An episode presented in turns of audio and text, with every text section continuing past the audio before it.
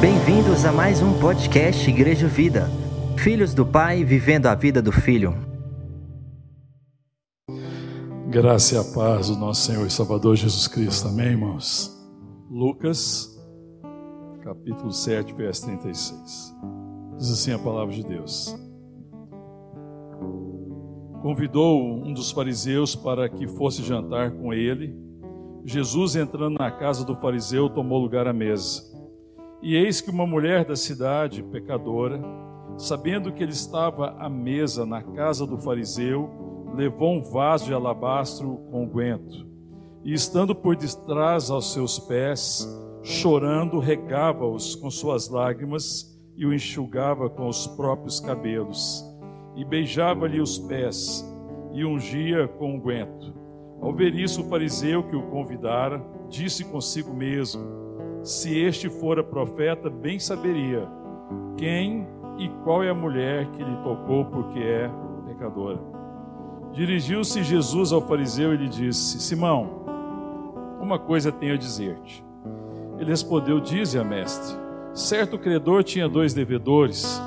Um lhe devia quinhentos denários e o outro cinquenta. Não tendo nenhum dos dois com o que pagar, perdoou-lhes a ambos.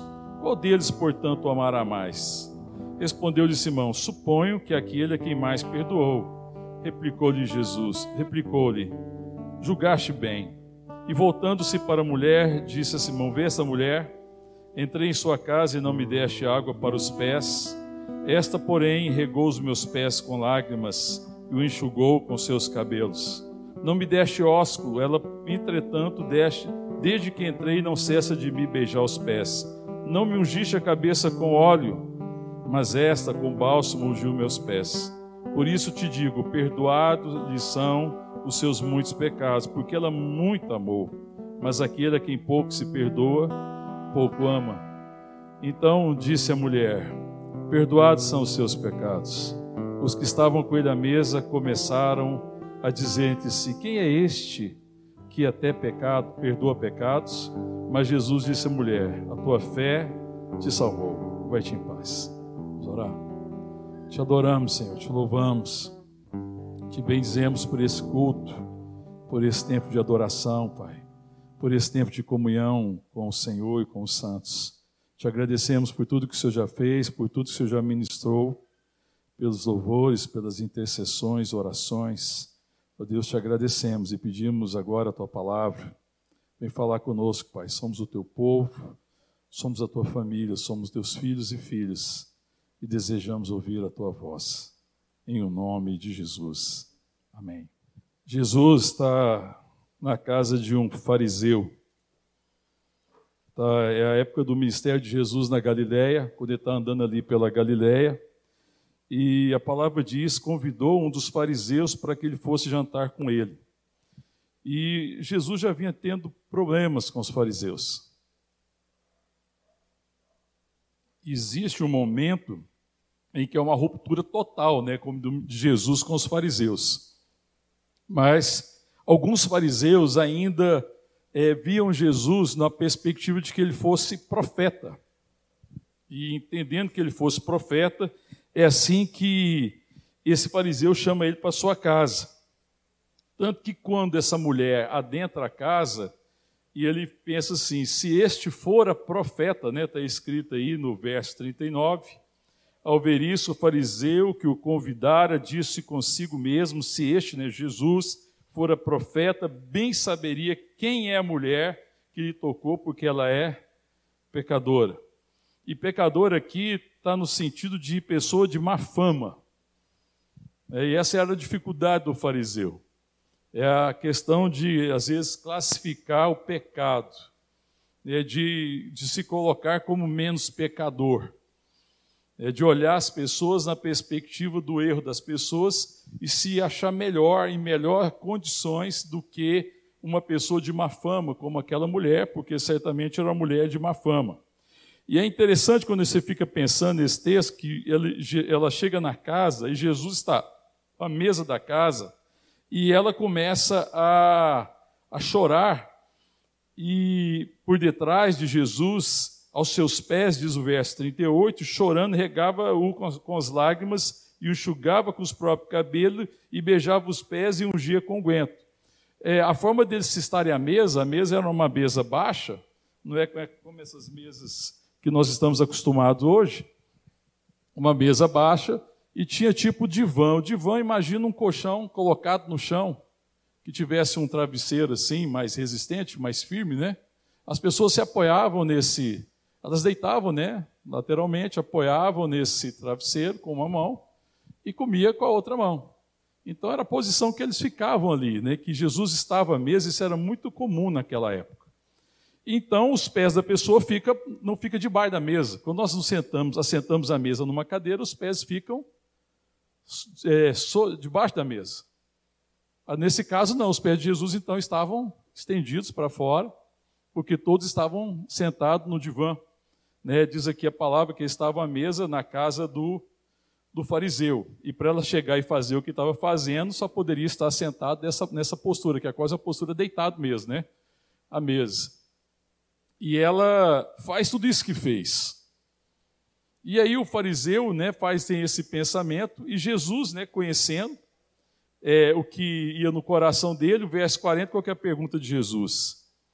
Ele, ele propõe a Simão uma coisa, ele fala assim: Eu tenho uma coisa a dizer. E o verso 41, certo credor tinha dois devedores. Um devedor deveria quanto? Devia quanto? 500 denários. O que, que seria 500 denários? Um denário é um dia de trabalho braçal. Um dia de trabalho braçal é um denário. Então, o trabalhador que tinha devia 500 denários, ele deveria, em dinheiro de hoje, 50 mil reais. E ele tinha outro credor, esse senhor, que devia para ele menos, não é? Olha o que diz dele, aí. Um devia 500 denários, 50 mil reais, o outro 50 denários, né? Porque 50 vezes 100, 5 mil. Um devia 50 mil, outro devia 5 mil. E eles não tinham como pagar. É o que Jesus propõe aqui para Simão. E aí diz que esse credor, como nenhum dos dois tinha como pagar, o que, que ele fez no verso 42? Olha aí. Perdoou-lhe, perdoou-lhes a ambos. E a pergunta é, é essa que vem depois. Qual deles, portanto, o amará mais? Qual é a resposta de Simão? Simão responde corretamente, né, irmão? O que, que ele diz? Suponho que aquele é quem mais perdoou. E Jesus disse: o gaste bem. Mas olha o que Jesus diz no verso 44. E voltando para a mulher, disse a Simão: Vê essa mulher, entrei em sua casa, não me deste água para os pés. Qual era o costume ali na época, naquela região? Alguém que chegava em casa, chegava com os pés de que jeito, irmãos? Hã? Empoeirado, né? Porque as estradas não eram calçadas nem asfaltadas, algumas talvez calçadas, bem poucas, era bem raro, mas a maioria era empoeirada. Você chegava de sandália com os pés bem empoeirados. Então era costume de quem recebia oferecer água para lavar os pés. E esse era um serviço feito por quem? Por um escravo, por um servo. Tanto que quando Jesus lava os pés aos discípulos, isso era significativo para eles, porque aquele era um trabalho de um escravo e não do Senhor. E Simão não oferece água para lavar os pés. Ele diz aqui: Essa, porém, regou os meus pés com lágrimas e os enxugou com seus cabelos. No verso 45, não me deste ósculo. Ela, entretanto, ela, entretanto, desde que entrei, não cessa de me beijar os pés, que era uma forma também de receber, né? Receber com um beijo, né? O ósculo era um beijo e que se você recebia a pessoa, que significava carinho, afeto, né? Acolhimento. Você estava recebendo, acolhendo aquela pessoa na sua casa e você beijava aquela pessoa num sinal de que você ela era muito bem-vinda na casa. Depois também no verso 46 ele fala: "Não me ungiste a cabeça com óleo, mas essa com bálsamo, ungiu meus pés. Também era o costume oriental, é, uma, quando uma pessoa era bem-vinda, em sinal de que você a recebia e a honrava, você ungisse a cabeça com óleo. E ela não teve a cabeça ungida com óleo. Ele, Jesus, né? Simão não ungiu a cabeça. Mas ele fala, mas ela não cessa de ungir os meus pés. No verso 46, é, é isso aí que falou no 46. Verso 47, por isso te digo, perdoados são seus muitos pecados, porque ela muito amou. Mas aquele quem pouco se perdoa, pouco ama. O que, que Jesus estava falando? Porque qual era o motivo, qual era a origem desse amor tão extraordinário? Desse amor é, em que ela fez tudo, em que ela fez tudo que ela podia. Uma coisa que parece ser até extravagante, para muitos extravagante. Por que, que esse amor dela é tão extravagante? Por que, que ela tem uma adoração tão extravagante? Em que ela oferece tudo que ela tinha. Ela lavra os pés com suas lágrimas, enxuga com seu cabelo, ela unge os pés de Jesus com bálsamo e ela beija os pés do Senhor Jesus. E Simão não consegue ver dessa forma. Primeira coisa é que Simão estava vendo apenas um profeta em Jesus. E ele, acho que ele desistiu da visão de profeta, porque quando ele viu Jesus que entrou a pecadora, ele falou assim: Ah, se, se for a profeta, saberia quem é essa mulher que está beijando os pés dele, que está fazendo está fazendo, porque ela é pecadora. Mas Jesus veio salvar de fato os pecadores. É, ela vê Jesus como quem, irmão? Como um profeta, simplesmente? Ela está vendo o Salvador. A diferença primeira aqui é que um enxerga um profeta, o outro enxerga um Salvador existiam muitos profetas. E Jesus, de fato, é um profeta, o maior entre eles, porque nele se cumpre as profecias. Mas ele é muito mais do que isso, ele é o redentor. E ela via Jesus como redentor. Aí, primeira coisa que a gente fica vendo hoje aqui, pensando nesse texto, é essa perspectiva de que parece que algum foi salvo de um modo mais favorável. Parece que a tendência que o fariseu tinha de pensar na perspectiva da salvação, de que talvez estivesse mais direito, até porque eles acreditavam que por cumprir a lei, ou parte da lei, apesar que a lei não dava essa margem, você cumpria tudo ou você estava condenado, e que eles poderiam ser salvos por cumprir a lei, sendo que a lei nunca foi dada com esse propósito, a lei foi dada para revelar o pecado do coração do homem. Porque ninguém jamais cumpriu a lei, porque todos pecaram, todos se desgarraram. Deixa marcado aí o texto aí, vamos lá no texto de Isaías, por favor. 53.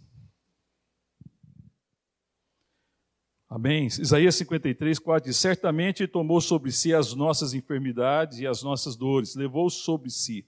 E nós o reputávamos por aflito, ferido de Deus e oprimido, mas ele foi traspassado pelas nossas transgressões e moído pelas nossas iniquidades. O castigo que nos traz a paz estava sobre ele, e por suas pisaduras fomos sarados. Todos nós andávamos desgarrados como ovelhas, cada um se desviava pelo caminho, mas o Senhor fez cair sobre ele a iniquidade de nós todos. Ele foi oprimido e humilhado, mas não abriu a boca. Como cordeiro foi levado ao matadouro, e como ovelha muda perante os seus tosqueadores, ele não abriu a boca. O juiz opressor foi arrebatado e de sua linhagem, quem dela cogitou? Porquanto foi cortado da terra dos viventes, por causa da transgressão do meu povo, foi ele ferido. Eu não preciso continuar a ler aqui o texto. Esse texto, nessa profecia de Isaías, do sofrimento de Jesus, e fica muito claro que Jesus está ele tá se entregando e o sangue dele foi derramado por todos, porque todos se desgarraram. Não há um justo sequer. O apóstolo Paulo, em Romanos, diz isso muito claramente: não há nenhum justo. Todos pecaram, todos carecem da glória de Deus, da presença de Deus, da ação de Deus. Então, na perspectiva de salvação, nós sabemos, todos nós estávamos em débito, todos nós pecamos. A salvação e o sacrifício do Senhor foi por todos. Né? Não há um sacrifício menor e um sacrifício maior. O pecado é muito grave. O pecado é muito grave. E nós vivemos uma época de relativação, que, que o pecado está se tornando relativo. Parece que o pecado não é tão mais grave. O pecado é muito grave. E essa mulher certamente tinha consciência do seu pecado, porque a sociedade ficava apontando o dedo para ela. E lembrando, colocando ela como a pior das pecadoras. E certamente ela se sentia assim. Ela se sentia como a pior das pecadoras. E o amor de Deus foi tão grande pela vida dela, e ela se sentiu tão amada, porque ela sabia que o pecado era tão grande, certamente viveu tempo da sua vida na perspectiva de jamais haver para ela esperança. E aí, quando ela está debaixo de um pecado, ela tendo consciência do pecado, a diferença é consciência ou não do pecado. Aquela mulher, por andar à margem da sociedade, ser uma mulher de má reputação, certamente tinha mais consciência do pecado do que muita gente na sociedade. Os fariseus não tinham a consciência do pecado, como essa mulher tinha. Simão não tinha essa consciência. Incrível, porque aquele que tinha conhecia a palavra de Deus não tinha consciência do pecado, como essa mulher tem consciência, ao ponto de que, quando ela é perdoada, ela muito ama. Ela não foi perdoada porque amou, como algumas pessoas às vezes entendem esse texto. Ela amou porque ela foi muito perdoada. O amor dela é extravagante, porque ela sabia que o pecado dela era imenso.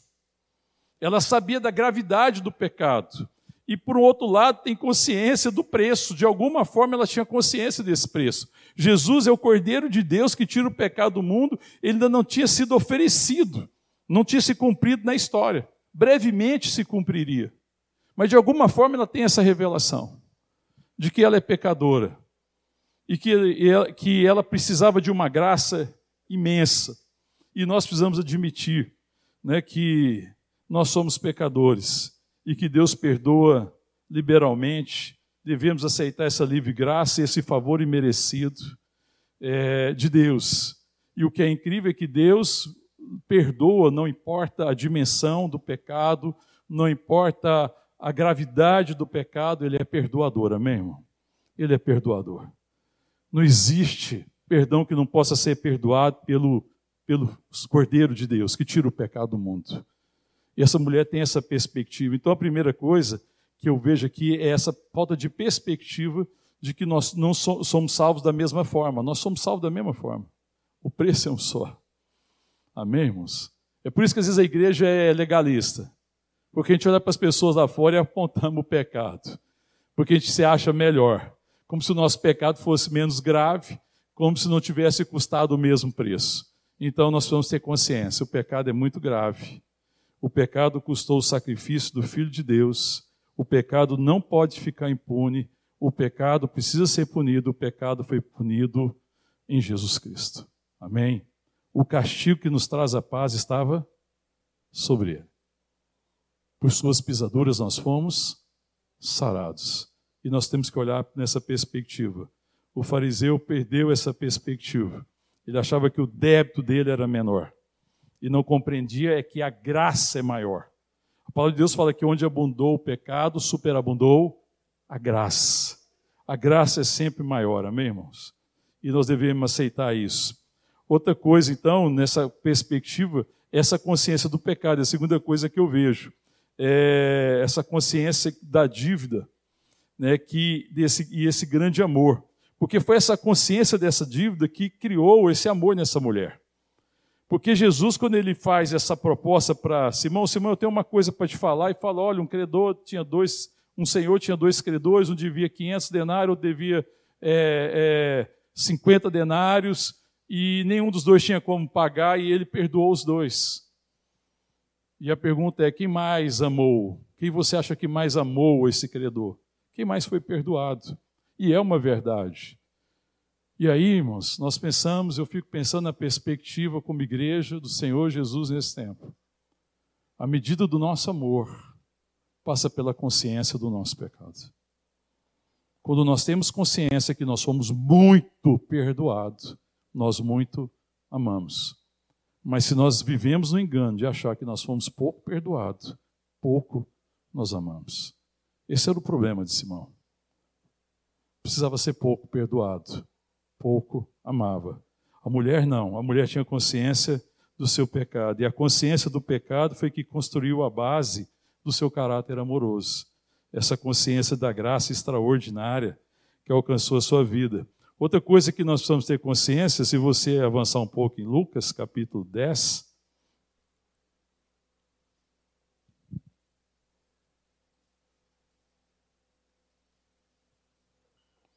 Esse também muito conhecido, verso 26, o 25, aliás, e nós vamos colocar ali até o 27 apenas. Eis que certo homem, intérprete da lei, se levantou com o intuito de pôr Jesus à prova e disse: Mestre, que farei para herdar a vida eterna? Então Jesus lhe perguntou: Que está escrito na lei? Como interpretas? A isso respondeu: Amarás o Senhor teu Deus de todo o teu coração, de toda a tua alma, de todas as tuas forças, de todo o teu entendimento, e amarás o teu próximo como a ti mesmo. Então lhe disse Jesus: Respondeste corretamente. Faze isto e viverás. Incrível, né, irmão? Com a, a semelhança que tem nesse texto. Porque aqui é o intérprete da lei, nós já compartilhamos, né? O texto que eu falei sobre a, a lei é para ser interpretada ou é para ser vivida? Você é um intérprete da lei ou você é uma personificação da lei? Porque o samaritano é a personificação da lei. Ele vive a lei, ele ama o próximo. Aqui, esse intérprete da lei aqui, na verdade, ele só interpreta. Ele é, ele é um tipo de advogado que interpretava, alguém que interpretava, mas ele não vivia. Tanto que quando interpreta corretamente, Jesus falou o que para ele? Faze isto e. Faze isso e o que, irmão? Viverás. Então, essa também, essa consciência é, da verdade, da vontade de Deus. Esse crescimento nessa consciência que me leva a fazer de fato a vontade de Deus. Porque uma vez que eu fui perdoado, eu não posso fazer nada contra o meu pecado. Jesus já pagou, não tem uma grama, um milímetro que eu possa fazer pelo perdão dos meus pecados. É graça, é favor imerecido. Isso também, com essa consciência desse pecado, isso traz a consciência da vontade de Deus e de quem eu sou. Então o amor passa a ser a intenção do meu coração, por causa dessa consciência.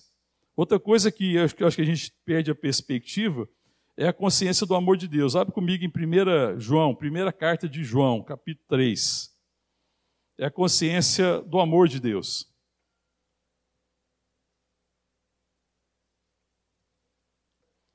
Primeira, a consciência do pecado. Segunda, a consciência da vontade de Deus.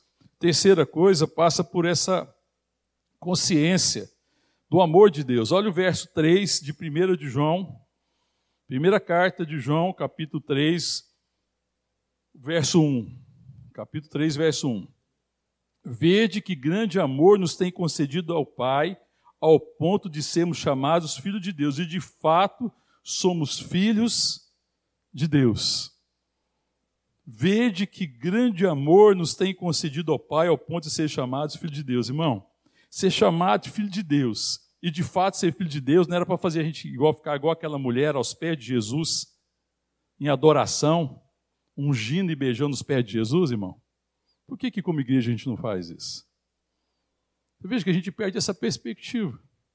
Irmão, essa é uma revelação tão extraordinária que não cabe outra coisa. Por isso que a adoração, irmão, é, é o sinal da saúde da igreja. Uma igreja saudável é uma igreja adoradora. Porque é uma igreja que tem consciência do pecado, de como o pecado foi nocivo, que estava condenado, que estava perdido, que não tinha esperança. E foi perdoado por tamanha graça, tem consciência da vontade de Deus, da sua palavra. O Espírito Santo vai revelando ao seu coração a sua vontade, e o cumprimento da lei é o amor. Tem consciência desse amor extraordinário, impagável que a única coisa que me resta fazer em função dessa graça de ser tornado filho de Deus é adoração. Então a adoração da igreja devia ser a coisa mais estrondosa do mundo. É que a gente tem perdido essa perspectiva do que é ser filho de Deus. Porque não tem outra resposta a isso a não ser adoração. Não tem outra resposta a isso a não ter estar aos pés de Jesus, do meu Salvador. Não tem outra resposta a não ser cantar a respeito da salvação, adorar a respeito da salvação, ter um cântico sempre nos meus lábios, porque como explicar um amor desse? Vede que grande amor tem nos concedido ao Pai ao ponto de sermos chamados filho de Deus, e de fato, nós somos filhos de Deus. Glória a Deus, irmão. Aleluia, irmão. Ou não? Não, pastor, coisa normal. Que isso, gente? Que falta de perspectiva é essa? que nós não temos, às vezes, essa perspectiva, é assustador. Irmão, para, sério, para para ouvir, eu, ler esse texto. Esse texto, quem, quem não lê esse texto não fica chocado? Esse texto sempre me chocou. Toda vez que eu estou diante desse texto, esse texto me confronta profundamente. Por causa da revelação e da entrega. Da entrega dessa mulher, dessa adoração, dessa resposta que ela não conseguia conter. Sabe, a resposta dela, ela não é lógica. Ela excede qualquer coisa que possa parecer razoável. Ela é extravagante mesmo, porque ela não consegue conter. E ela adora com tudo que tem. Ela não é uma pessoa de muitas posses. Tudo leva a entender que essa mulher de má fama era uma prostituta. E como prostituta naquela época, prostituta, não tinha prostituta, é, prostituta, perdão, não tinha prostituta rica. Hoje tem, tem prostituição de luxo, né? Tem por aí. A gente sabe que a coisa é diferente hoje. Mas naquela época, uma prostituta, como diz o povo, fazia para comer só, para viver, sobrevivência. Se entregou a isso.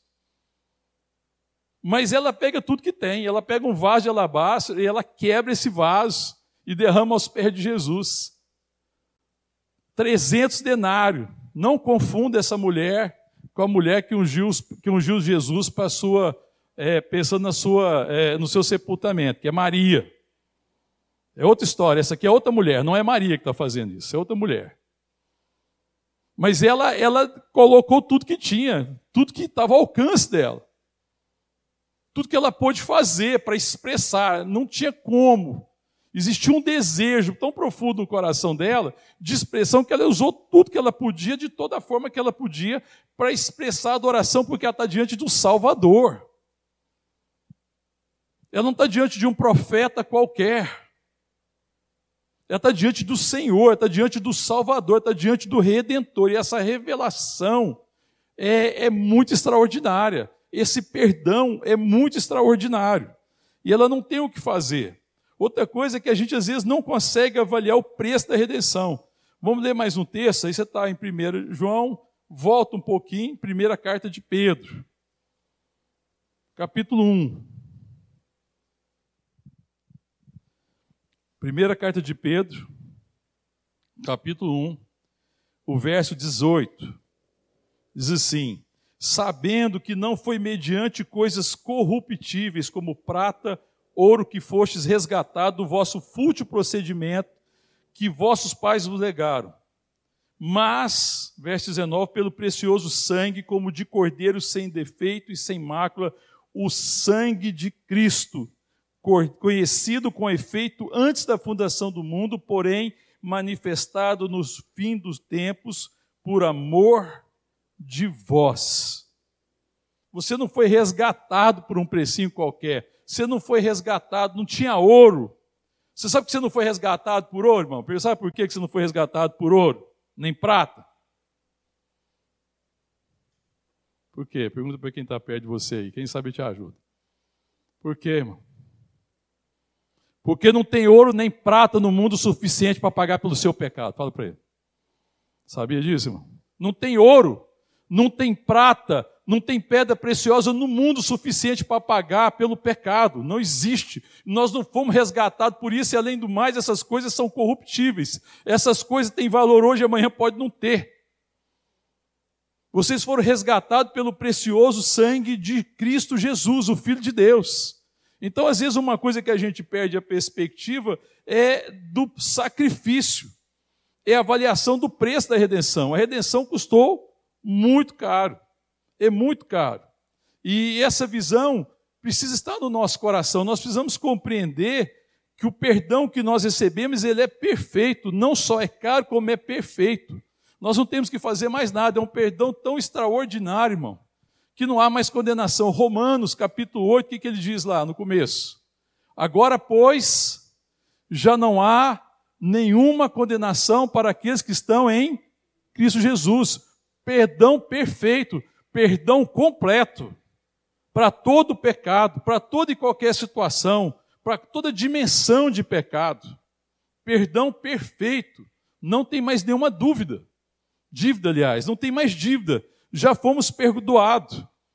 Nós estamos diante de um Salvador, irmão, que nos salva completamente. Nós não estamos diante de um profeta simplesmente que está falando de salvação. Nós estamos diante daquele que nos salva. Amém, irmão? Aquela mulher está diante do seu Salvador. E é isso que leva a essa conduta, essa consciência do pecado, essa consciência que está diante do seu Salvador, é que faz ela se derramar de uma forma tão extravagante e desejar estar perto dele, bem aos seus pés. Nós vamos, se nós formos ler na história, irmão, nós vamos ver muitas pessoas que quando estiveram diante do Salvador e uma vez salvo, o que, que elas fizeram?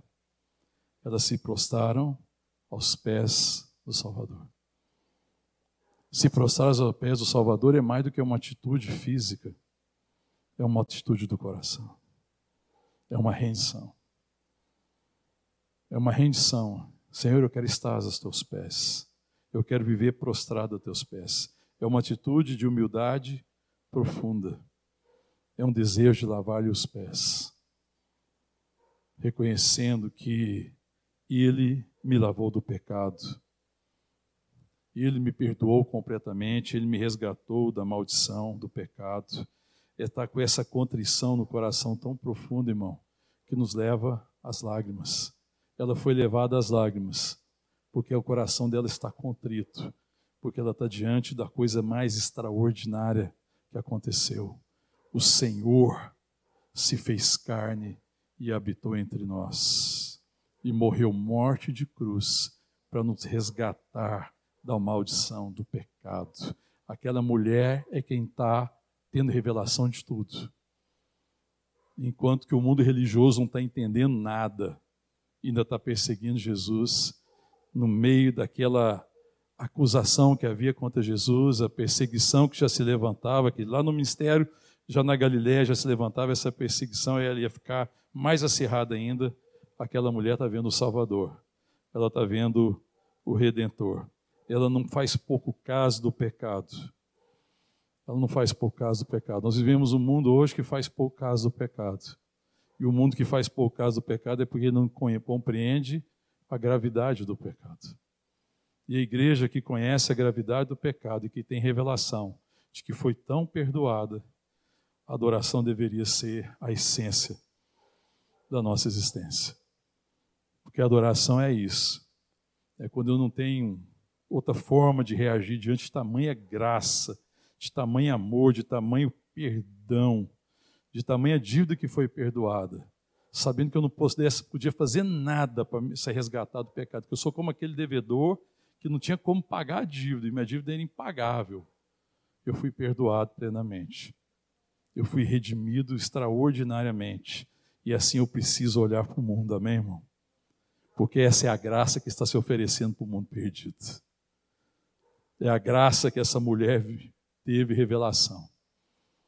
Que essa mulher que era mal falada, que era uma mulher de má fama, ela tem revelação. Volta lá no texto de Lucas 7. Depois do verso 47 que nós lemos, né? Porque ela muito amou, mas aquele aqui pouco se perdoa, pouco ama. O resultado de ser muito perdoado é amar muito. Então disse, verso 48, a mulher: Perdoados são os seus pecados.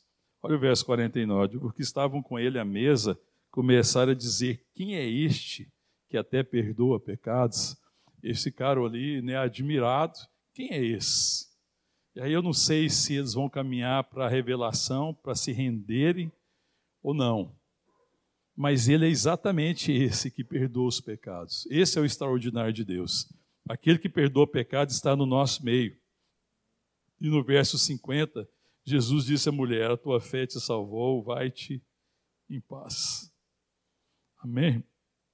Aquela mulher teve revelação, a fé dela salvou ela porque ela reconheceu que ela era uma grande pecadora, mas ela reconheceu que Jesus é um grande salvador. Na verdade, ela não reconheceu, ela teve revelação, porque o ser humano não tem essa capacidade. Ela recebeu revelação disso. E o Deus, nosso Senhor Jesus Cristo, deseja revelar-se assim. Ele continua salvando, amém, irmão? a gente olha para o mundo e fala: não, o mundo está muito perdido. É assim, irmão? É assim que a gente deixa de compartilhar a verdade do Evangelho e adorar de forma extravagante. Não. O, a, a, a, o mundo atingiu a medida do pecado. Essa medida Deus já não perdoa mais. Será? Ah, você quer saber a medida limite do pecado? Olha no espelho, irmão. Ninguém é mais pecador que você. Ninguém é mais pecador do que eu.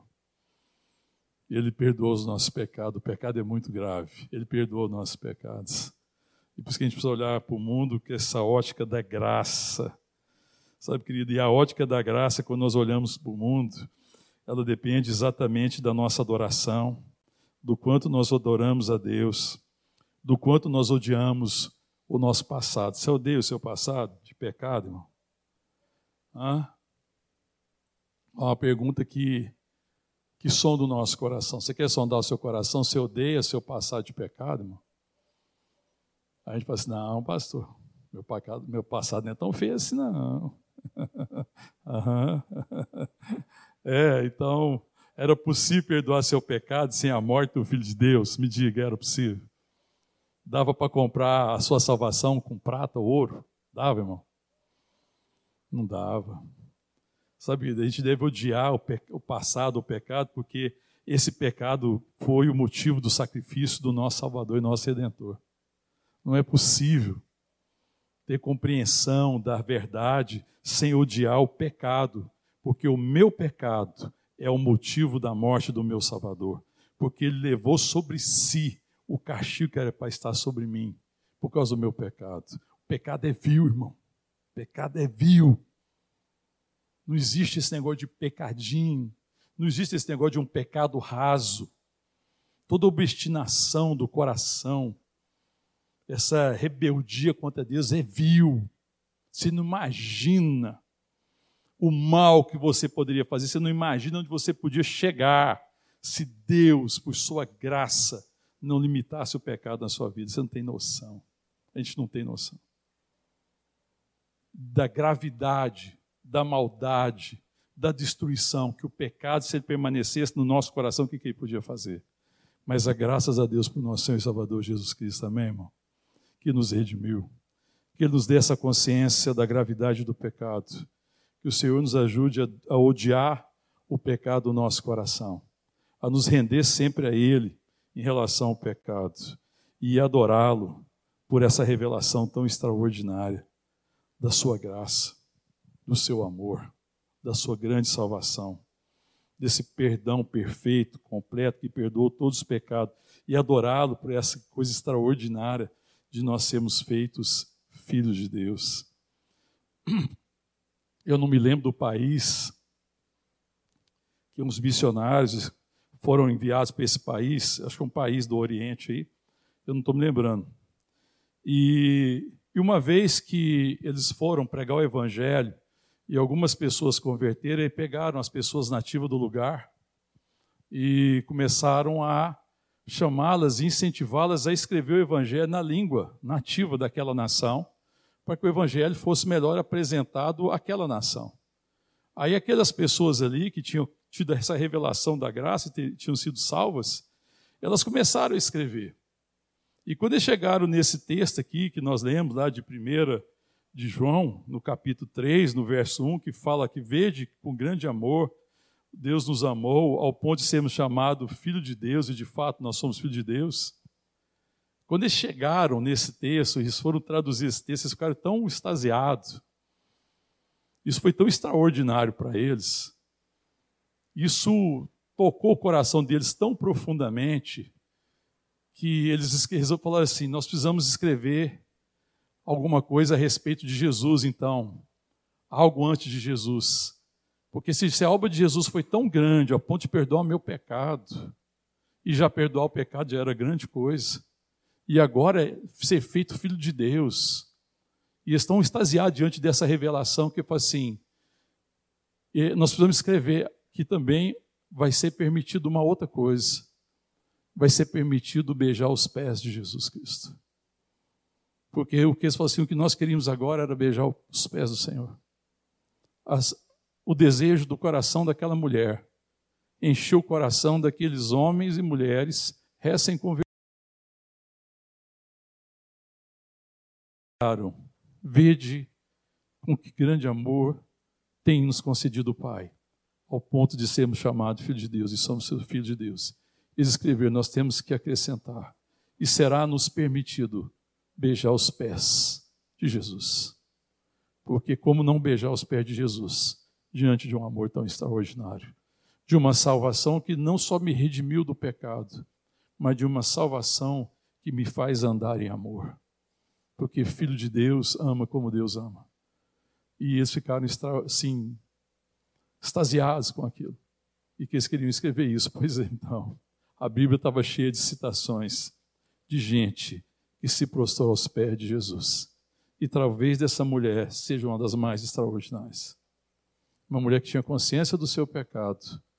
Uma mulher, mulher que teve revelação que Jesus era Salvador. E que teve consciência desse amor extraordinário. E que o seu, seu coração foi tão contrito.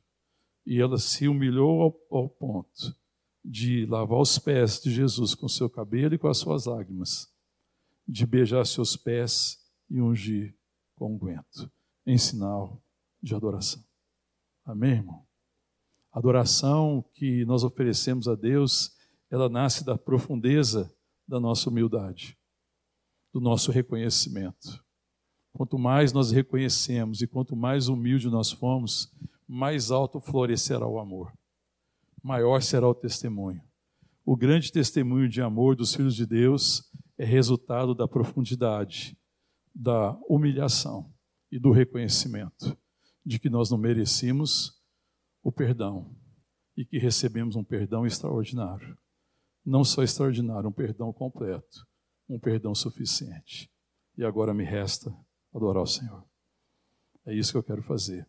Por isso que a palavra de Deus fala de uma eternidade de adoração. Amém, irmão? Porque eternidade e adoração é essa revelação tão plena, tão suficiente tão completa que no resto outras coisas, outra coisa não se adorá-lo. A palavra de Deus, na primeira carta de Paulo aos Coríntios, capítulo 13, que fala assim: agora nós vemos como em parte, como com espelho apenas. Nós não conseguimos ver como nós somos vistos, mas vai ter um momento, irmão, que nós vamos ver assim como ele nos vê.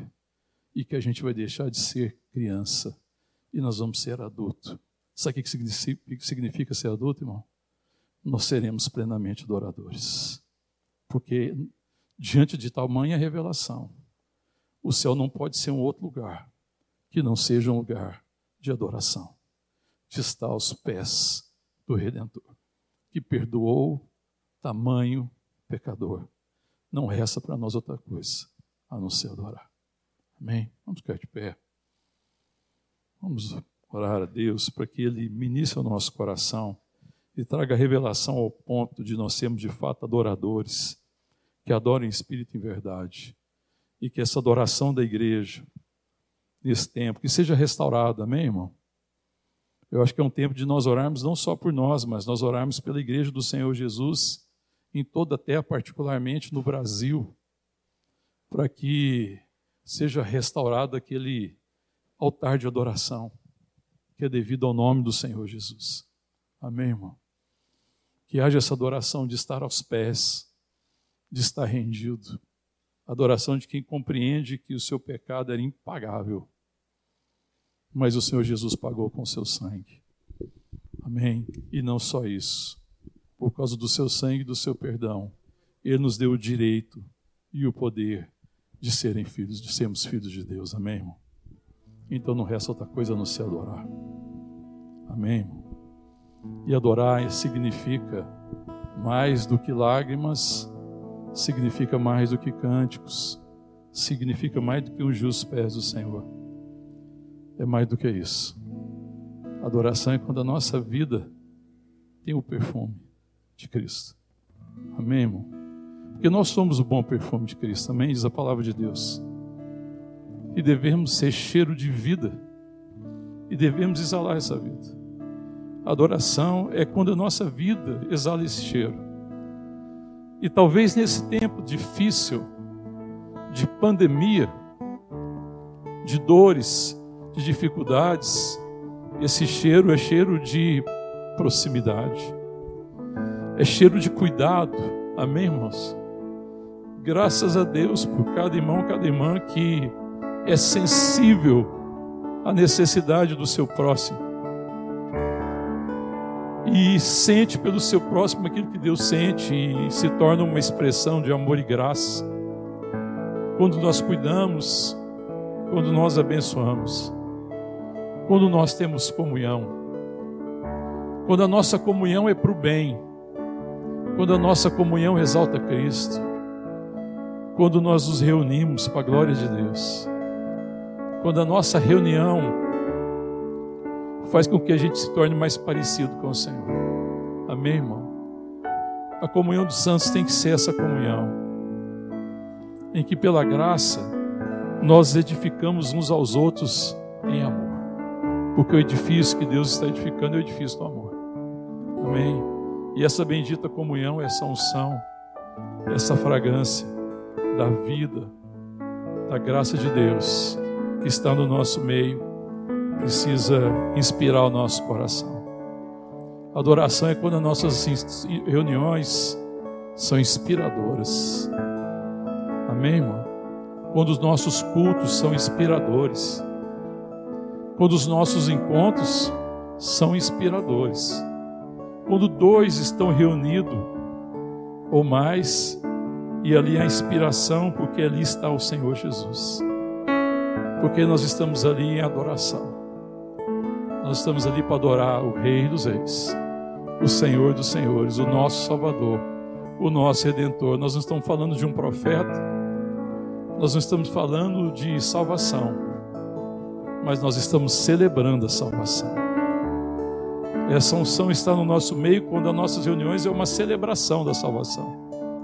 E é uma celebração da vida, amém, irmão? E nós precisamos orar para que esse altar seja restaurado no meio da igreja brasileira. Amém? Esse altar de adoração, esse altar de celebração, de celebração da vida. Amém? Que as nossas reuniões não sejam formais nem religiosas, mas que as nossas reuniões sejam uma celebração dessa redenção, dessa salvação, dessa graça extraordinária. Que as nossas reuniões sejam aos pés de Jesus. Amém?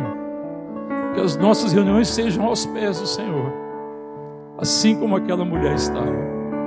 Que o nosso coração esteja rendido e que da profundidade, da humildade que o Espírito gera no nosso coração, possa florescer de nós a vida de Deus. Quanto mais profunda é a humildade no nosso coração, por causa dessa redenção, mais alto crescerá os frutos da vida de Deus em nós. Amém? Vamos orar. Fala com o Senhor.